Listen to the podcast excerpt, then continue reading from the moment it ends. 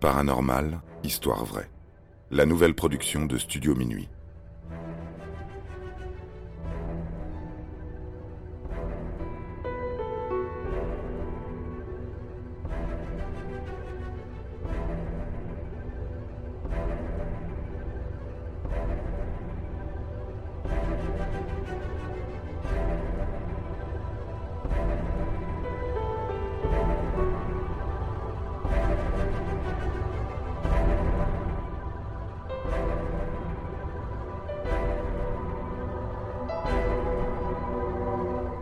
Les fantômes du sanatorium de Waverly Hills. Dans la culture occidentale, les fantômes sont souvent représentés comme des entités dénuées de forme, des ombres, des voiles flottant le long d'un couloir. Parfois, ils peuvent prendre la forme d'êtres beaucoup plus terrifiants, comme des humains désincarnés avec deux trous béants à la place des yeux, ou d'une créature sombre et démoniaque. Leurs apparences sont ancrées dans notre imaginaire collectif, à tel point qu'ils finissent par être plus de l'ordre de la création humaine que de l'incarnation d'une véritable vie après la mort. Pourtant, ces entités, aussi fantasmagoriques soient-elles, de nombreux visiteurs du sanatorium de Waverly Hills disent les avoir déjà rencontrés.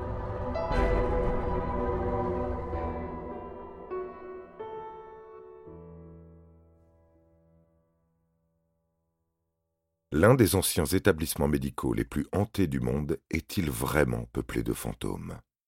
Ou est-ce ce lourd passé historique qui se cristallise dans chaque bruit de pas, chaque murmure, chaque frisson dans la nuque? Le plus troublant dans cette affaire, c'est que les phénomènes paranormaux ne semblent jamais s'estomper au fil des années. Waverly Hills est une colline verdoyante de Louisville, dans le Kentucky. Du moins, c'était encore le cas jusqu'à la fin du XIXe siècle. À partir de 1883, le major Thomas H. Hayes y fait construire une impressionnante bâtisse dans le but d'y faire vivre toute sa famille. Il a également l'ambition d'y fonder sa propre école pour ses filles, puisque celles-ci habitaient beaucoup trop loin des établissements scolaires de la région. Pour ce faire, il embauche une enseignante privée. La vie à Waverly Hills est paisible.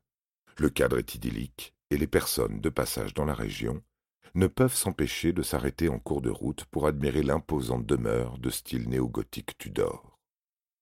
Ses murs de briques rouges, sa tour principale et ses quelques gargouilles contribuent au charme des environs de Louisville. Le major Hayes et sa famille y passent quelques-unes de leurs meilleures années de vie, jusqu'à ce que les autorités locales décident de réquisitionner la demeure et son terrain. Nous sommes en 1900 et le comté de Jefferson, dont la ville de Louisville fait partie, est touché par une violente épidémie de tuberculose, que l'on surnommait à l'époque peste blanche et noire. Les malades se comptent par milliers, les morts par dizaines de milliers. Les autorités locales sont dépassées par la situation. Crise sanitaire oblige, tous les grands terrains loin des villes sont réquisitionnés pour entreposer les malades. La demeure de Waverly Hills n'échappe pas à la règle le terrain de la famille Hayes est submergé par des lits de fortune. Pour permettre à leur patient de guérir, les médecins avaient besoin d'une structure adaptée aux soins. Dès l'été 1912, les travaux de construction du sanatorium pour les cas les plus graves commencent. Le chantier avance très vite. Les ouvriers utilisent la demeure déjà existante pour y ajouter différentes extensions. À la fin de cette même année, le nouvel hôpital peut accueillir plus de 40 patients. Deux ans plus tard, une aile spécialement conçue pour traiter les enfants est construite pour une capacité d'accueil de 50 lits. Les autorités sanitaires ont pour objectif d'ouvrir un nouveau service chaque année. Bientôt, le sanatorium de Waverly Hills se voit équipé du matériel le plus performant pour l'époque, mais aussi d'un tout nouveau cadre de vie. Le centre médical est entièrement autonome grâce à son potager et son élevage de bétail pour la constitution des repas. Les patients peuvent ainsi profiter des lieux pour se reposer et se remettre rapidement de leur maladie. En théorie. Aujourd'hui, on sait bien que sans antibiotiques, les chances de guérir de la tuberculose étaient peu élevées. À Waverly Hills, on souffre beaucoup. Le processus de guérison est particulièrement violent. La médecine n'étant pas très avancée à l'époque, on y fait des expériences sur des patients. Certains sont déjà mourants, et d'autres sont beaucoup trop en forme pour subir une telle torture. on y pratique la chirurgie explorative. Le but est de tenter de nouveaux traitements et voir comment le patient réagit. De nombreux malades de la tuberculose sont morts sur la table d'opération. Et lorsque l'on sait comment se déroulait ce type de chirurgie, on peut comprendre pourquoi.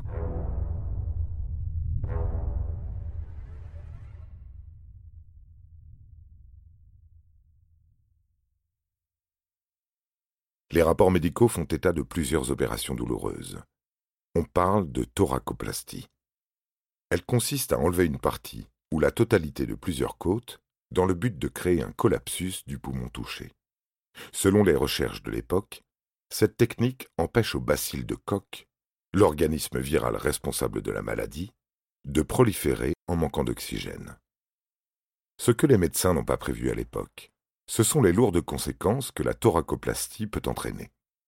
Aujourd'hui, nous savons qu'un tel traitement provoque une insuffisance respiratoire et diverses déformations scoliotiques. L'ablation du nerf phrénique, le muscle permettant d'inspirer, et la lobectomie ou ablation d'un des poumons faisaient aussi partie des expérimentations très scabreuses. D'autres méthodes, plus douces, sont également testées.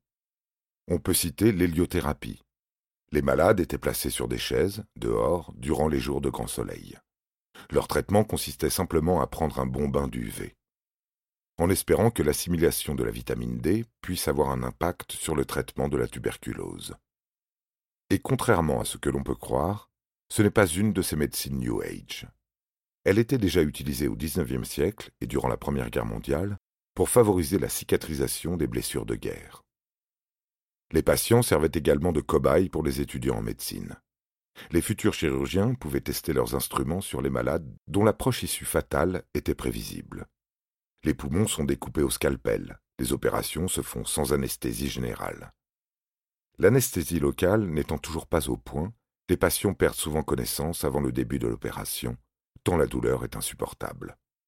Quiconque se promenait à proximité des murs du sanatorium de Waverly Hills pouvait entendre les malades hurler à la mort à longueur de journée.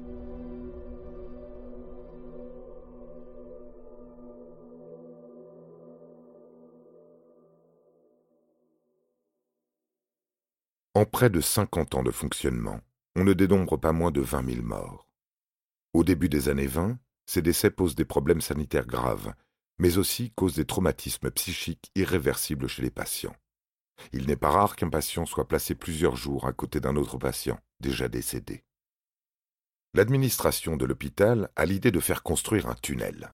Il sera surnommé le Death Tunnel, ou le tunnel de la mort.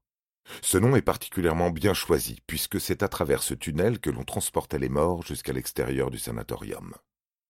Le personnel soignant, qui se bat tous les jours pour endiguer la crise, a des conditions de travail invivables.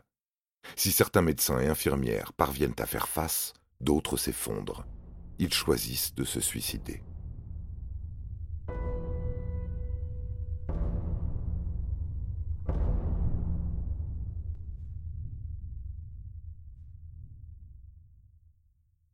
La fin des années 50 marque la fin de l'épidémie.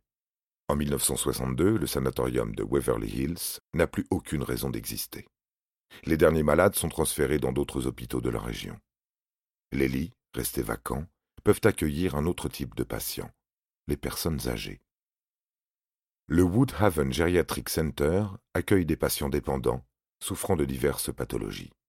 On y accueille des cas avancés de démence, une prise en charge lourde nécessitant un personnel compétent. Malheureusement, le personnel soignant est insuffisant. Les cas de maltraitance se multiplient l'État du Kentucky décide de faire fermer ses portes vingt ans plus tard, en 1982. Plusieurs projets ont été pensés pour ne pas laisser ce lieu totalement à l'abandon. Le terrain est racheté par plusieurs propriétaires successifs dans l'espoir de transformer ces lieux en un intéressant apport financier. L'un voulait construire une prison d'État, l'autre imaginait un lieu de culte avec la statue du Christ rédempteur, copiée sur celle que l'on connaît du Brésil. Ce dernier avait pour projet de transformer le bâtiment principal en chapelle et en boutique à souvenirs pour y vendre des objets religieux. En 2001, un riche couple a pour idée de transformer l'ensemble de la bâtisse en un hôtel quatre étoiles, une façon très distinguée de faire oublier le lourd passé historique de Waverly Hills. Il est vrai que la taille du terrain et la belle bâtisse s'y prêtaient bien. les chambres des malades ne demandent qu'à être rénovées. Il y a de l'espace pour accueillir des centaines de clients, des vivants, et peut-être des morts. Les fantômes du sanatorium de Waverly Hills commencent à faire parler d'eux au début des années 2000. Les phénomènes paranormaux fascinent les internautes. Des premières photos et vidéos commencent à se répandre sur la toile, mais aussi le retour d'expériences de visiteurs se rendant sur les lieux illégalement. Les témoignages donnent la chair de poule. Ne vous approchez pas de la chambre 502. Il y a quelque chose de mauvais dans la chambre 502. Que peut-il bien y avoir dans cette fameuse pièce? La chambre 502 a une histoire bien particulière. Située au cinquième étage, elle a été, à la fin des années 20, le théâtre de deux drames successifs. D'abord celui d'une infirmière, Marie Lee, âgée de 29 ans, retrouvée pendue alors qu'elle était enceinte. Selon d'anciens témoignages, elle aurait eu une relation avec le directeur du sanatorium de l'époque. Puisqu'elle n'était pas mariée et que ce genre de relation n'était pas bien vu, elle avait choisi de se donner la mort. On raconte aussi qu'elle souffrait beaucoup après avoir contracté la tuberculose.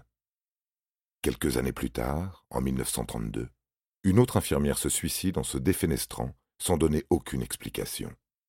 Des rumeurs circulent selon le fait que ce soit le fantôme de l'infirmière qui aurait poussé l'autre à commettre ce geste.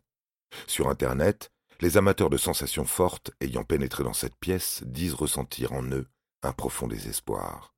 Ils affirment apercevoir des ombres danser sur les murs et une voix lointaine leur ordonnant de sortir.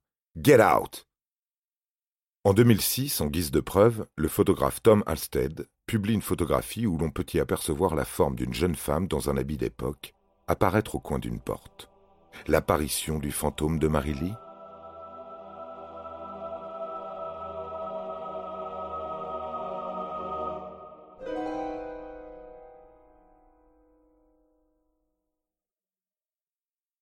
Les murs du tunnel de la mort sont encore imprégnés des cris de douleur des malades.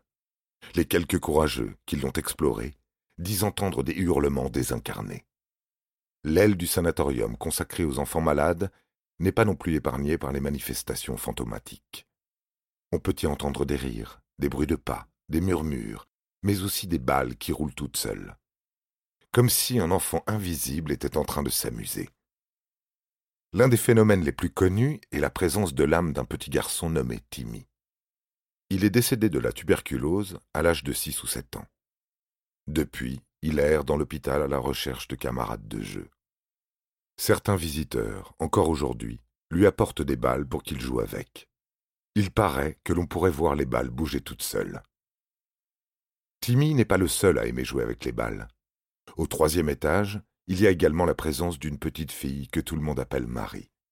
Elle murmure des choses incompréhensibles dans les couloirs et fait rebondir un ballon invisible lorsqu'elle s'approche des visiteurs. Au dernier étage, on peut entendre une sorte de comptine chantée par des enfants. Les voix semblent provenir du toit. Et comme si tous ces événements paranormaux n'étaient pas assez effrayants, d'autres, beaucoup plus inquiétants, ont été observés par ces explorateurs de l'étrange.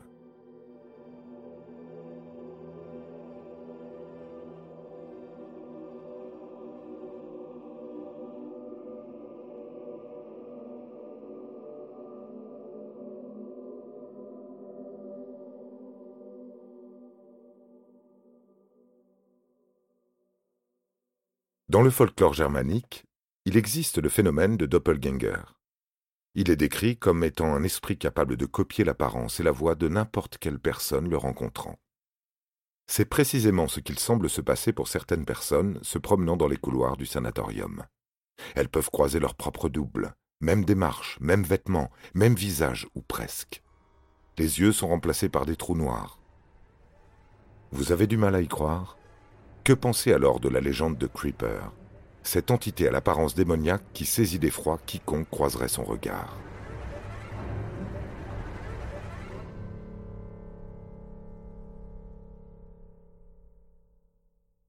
Comme pour tout lieu hanté, le sanatorium de Waverly Hills a reçu la visite de nombreux médiums, spécialistes du paranormal et d'équipes de chasseurs de fantômes.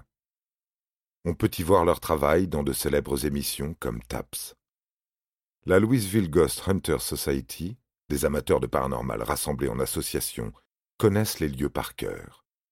Sur leur site internet, ils rapportent plusieurs faits inexplicables, comme une odeur de pain cuit dans la vieille cuisine en ruine, des bruits de pas, des portes qui se referment. Des vidéos et des bandes audio laissent entendre des voix désincarnées. Toutes les preuves sont donc réunies pour faire du sanatorium de Waverly Hills l'un des lieux les plus hantés du monde, n'est-ce pas? Comme pour toute histoire de fantôme, il y a une part de mystère et une part de vérité. Si certains croient dur comme fer aux preuves apportées sur pellicule, d'autres parlent de photos et de vidéos truquées, de mise en scène. La présence d'équipes de tournage d'émissions à sensations fortes décrédibilise le côté paranormal de l'endroit. Les voix, les bruits de pas dans les lieux les plus imprégnés par la souffrance du passé peuvent être une manifestation de l'angoisse ressentie dans notre inconscient. Lorsque ce ne sont pas tout simplement des hallucinations pouvant survenir lors d'un moment de stress intense. Le creeper ou le phénomène de doppelganger n'ont jamais pu être prouvés. Les témoignages ne sont pas des preuves suffisantes. Quant aux fameuses balles qui roulent, le vent et le sol instable peuvent être une explication rationnelle. Mais on est toujours libre de voir ce que l'on veut croire.